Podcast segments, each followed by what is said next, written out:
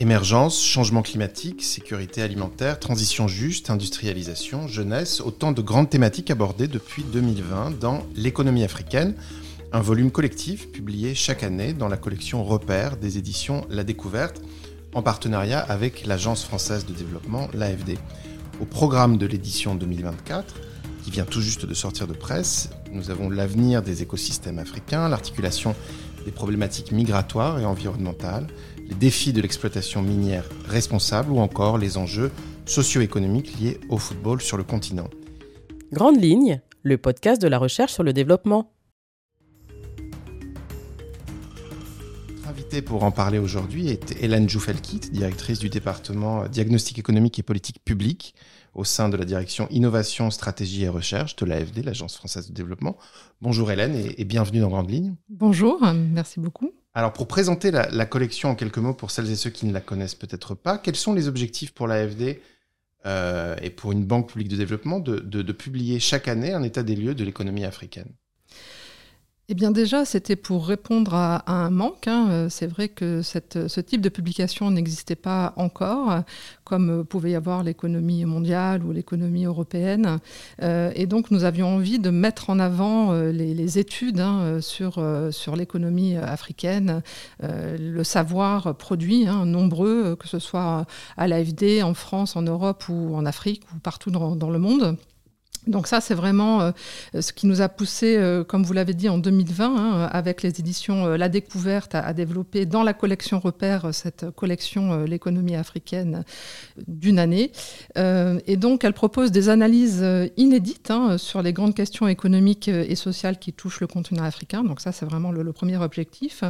Et il y a toujours un chapitre macroéconomique hein, qui présente la conjoncture, mais au-delà de la conjoncture, elle a aussi pour but de présenter les grands enjeux structurels euh, à l'échelle continentale. Donc ça, c'est vraiment un objectif euh, spécifique hein, d'appréhender le, tout Afrique.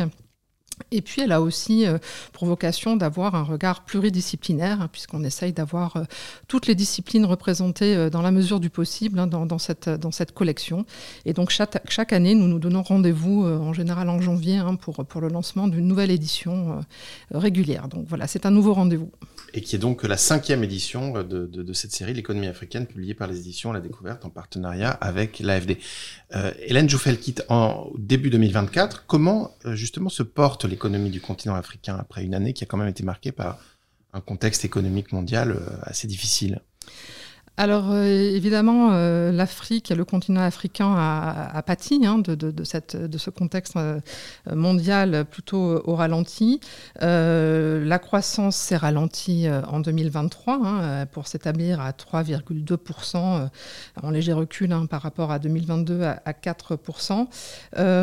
et donc, mais au-delà de ça, les situations sont évidemment contrastées entre les pays, puisque certains pays s'en sortent mieux que d'autres. Alors ce, qui est montré, c'est que les économies les plus diversifiées en général sont plus euh, résilientes hein, que les économies euh, plus exposées euh, au choc ou plus dépendantes à certaines matières premières.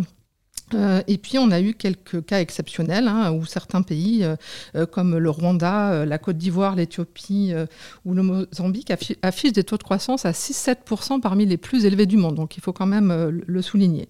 Mais quand même, globalement, hein, ce qu'on montre, c'est que le continent doit affronter plusieurs défis structurels. donc le premier, c'est celui de sa croissance démographique, hein, qui peut être une opportunité, mais qui est quand même un, défi à surmonter. Euh, la faiblesse de sa productivité du travail, euh, mais aussi euh, sa pauvreté monétaire et la faible taille de sa consommation, de son marché intérieur, hein, une faible consommation, et une plus ferme insertion dans, le, dans les chaînes de valeur globales, ce qui fait que l'Afrique peut être moins attractive pour les capitaux. Euh, et donc cela pose un certain nombre de, problèmes euh, par ailleurs. Hein. donc plus faible croissance euh, veut dire plus faible recette budgétaire, augmentation du taux d'endettement hein, mécaniquement, par ailleurs aussi renforcée par l'augmentation des, taux d'intérêt.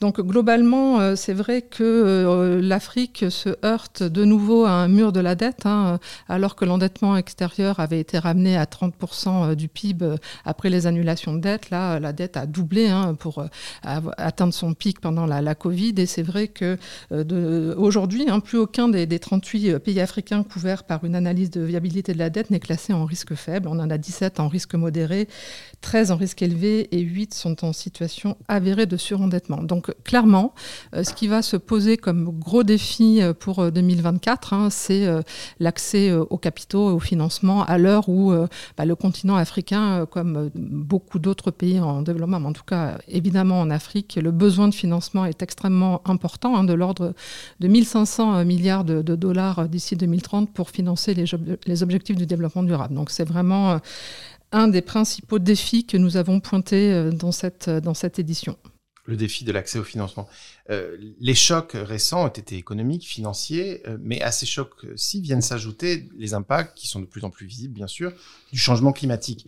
Quels seront, euh, Hélène Joufelkit, selon les analyses euh, publiées dans cet ouvrage, euh, L'économie africaine 2024, les effets combinés de ces deux grandes crises sur, sur l'économie et surtout sur les populations du continent alors évidemment, il y a beaucoup de canaux de, transmission, mais c'est vrai que cette édition a mis en exergue principalement trois grandes thématiques. Hein. Euh, premièrement, la thématique des écosystèmes. Euh, c'est vrai que euh, l'Afrique est, confrontée hein, à la dégradation de ses écosystèmes. Donc, on a montré à travers une comptabilité environnementale une mesure hein, qui, qui, est, qui, est, employée, la méthode INCA, qui, qui, permet de, de mesurer l'état des écosystèmes. Et en l'occurrence, c'est vrai que depuis plusieurs années, cela se, dégrade et au point que une grande partie de la population, 750 millions hein, d'Africains est euh, vulnérable, vit dans un environnement euh, vulnérable et d'écosystèmes dégradés. Donc ça, c'est vraiment un, des, premiers, des premiers canaux de, transmission et un des premiers phénomènes constatés. Mais il y a aussi le phénomène de la, de la migration euh, qui, qui, qui, sur lequel on a voulu mettre l'emphase, c'est vraiment euh, le sujet des migrations climatiques, qui est un problème assez complexe, puisqu'en réalité, il est très difficile de lier euh, euh, migration à changement climatique, puisqu'il y a plein d'autres facteurs. mais on a montré là, vraiment factuellement, que le changement climatique est un accélérateur de, migration. et donc, on, a aussi vu que, factuellement, hein, que finalement, euh, l'Afrique était très très euh, dépendante de ressources et donc le changement climatique euh, induit une raréfaction des ressources, peut induire certains conflits et donc les flux migratoires sont vraiment importants. par exemple, on voit que enfin, le, Notre-Dame Global Adaptation Initiative hein, dit que 17 des 20 pays les plus vulnérables au changement climatique sont situés en Afrique, dont 9 sont le théâtre de, conflits violents, hein, comme le Tchad, la RCA, la RDC, la Somalie, le Mali, le Niger, etc. Euh, factuellement, il est important aussi de, rappeler que le GIEC hein, met en exergue que entre 3,3 et 3,6 milliards de personnes vivent actuellement dans un environnement très vulnérable au changement climatique, et dont les 150, 750 millions que nous avons vus en Afrique. Et puis enfin, 216 euh, millions de, personnes hein, euh, seront des migrants climatiques d'ici 2050, dont 40% en Afrique. Donc voilà, donc tout cela met en exergue un énorme défi. Alors la migration peut être considérée comme une, stratégie euh, d'adaptation proactive.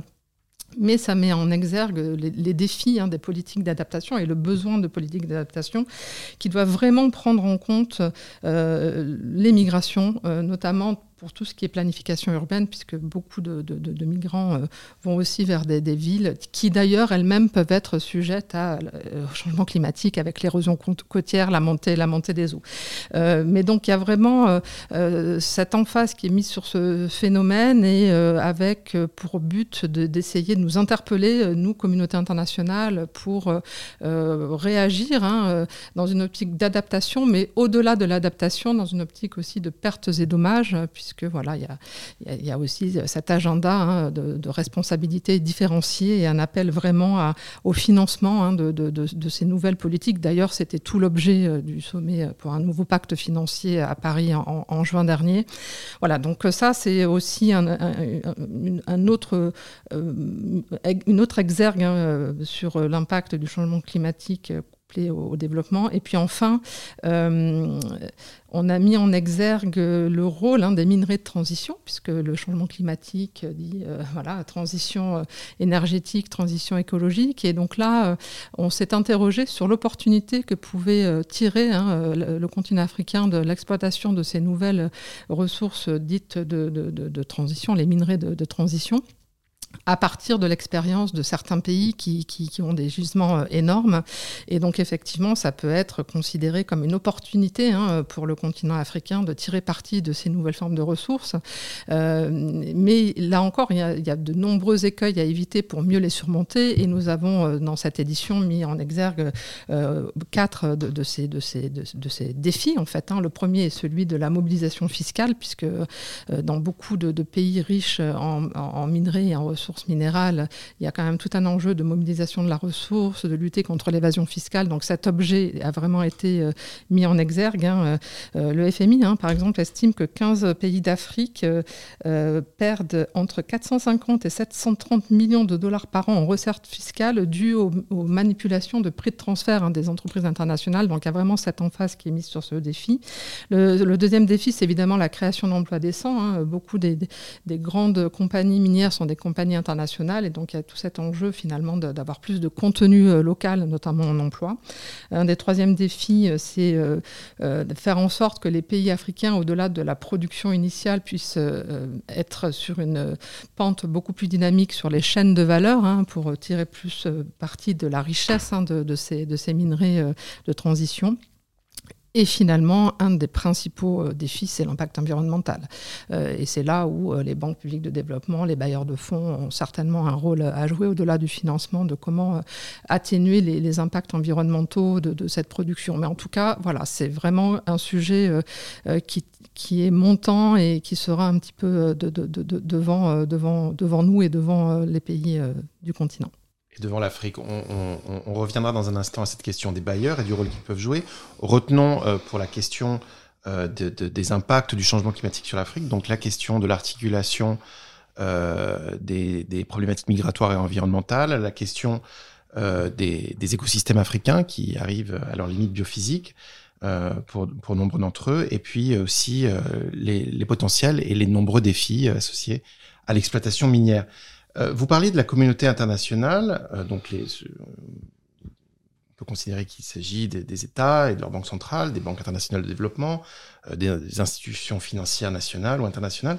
Quelle réponse est-ce que ces différents acteurs seront à même d'apporter en 2024 pour lutter à la fois contre cette crise climatique et contre les difficultés du financement en Afrique?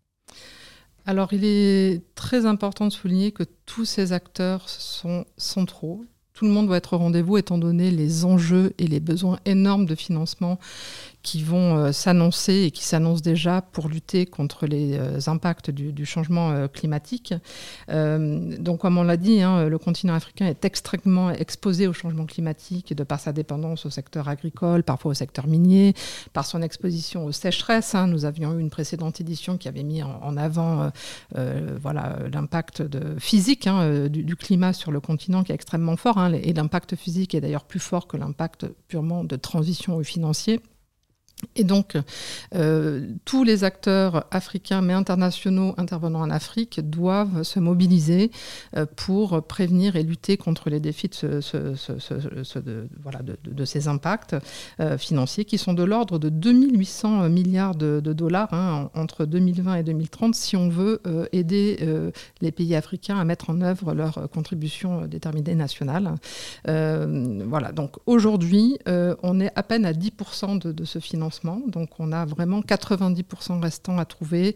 Euh, importance de la mobilisation de la communauté internationale et euh, euh, notamment des banques publiques de développement, euh, puisque ce sont aujourd'hui les premières contributrices hein, à ces financements. De l'ordre de 45% de ces financements sont apportés par les banques publiques de développement.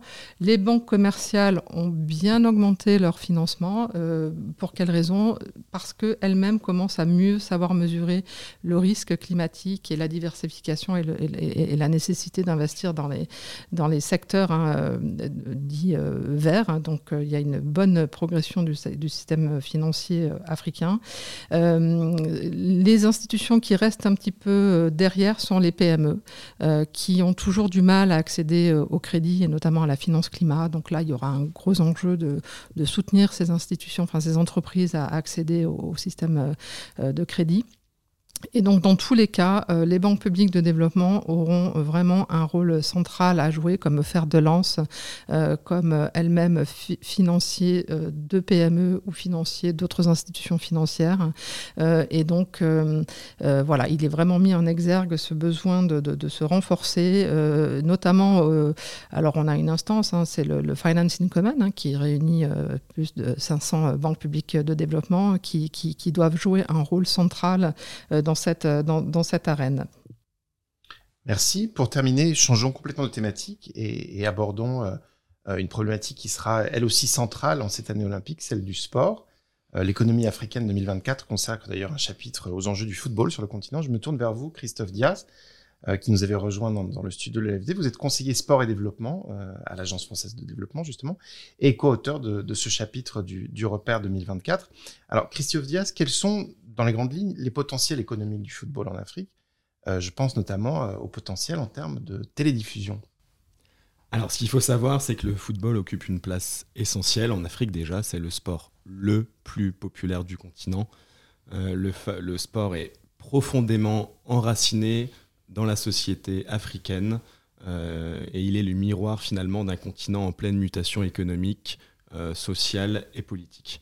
Donc, par son impact sur, euh, sur la santé, sur l'éducation, sur la cohésion sociale ou encore sur l'égalité femmes-hommes, le, football est un accélérateur euh, de développement durable et il ouvre un espace où les communautés et les jeunes peuvent s'exprimer.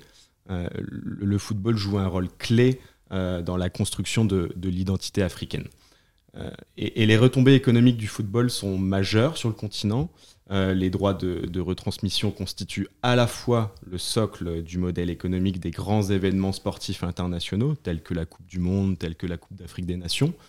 Euh, juste pour rappel, l'Afrique a accueilli en Afrique du Sud euh, la Coupe du Monde. Elle accueillera au Maroc en 2030 une nouvelle fois la, Coupe du Monde. En ce moment se déroule la, Cannes en Côte d'Ivoire. En 2025, elle se déroulera au Maroc.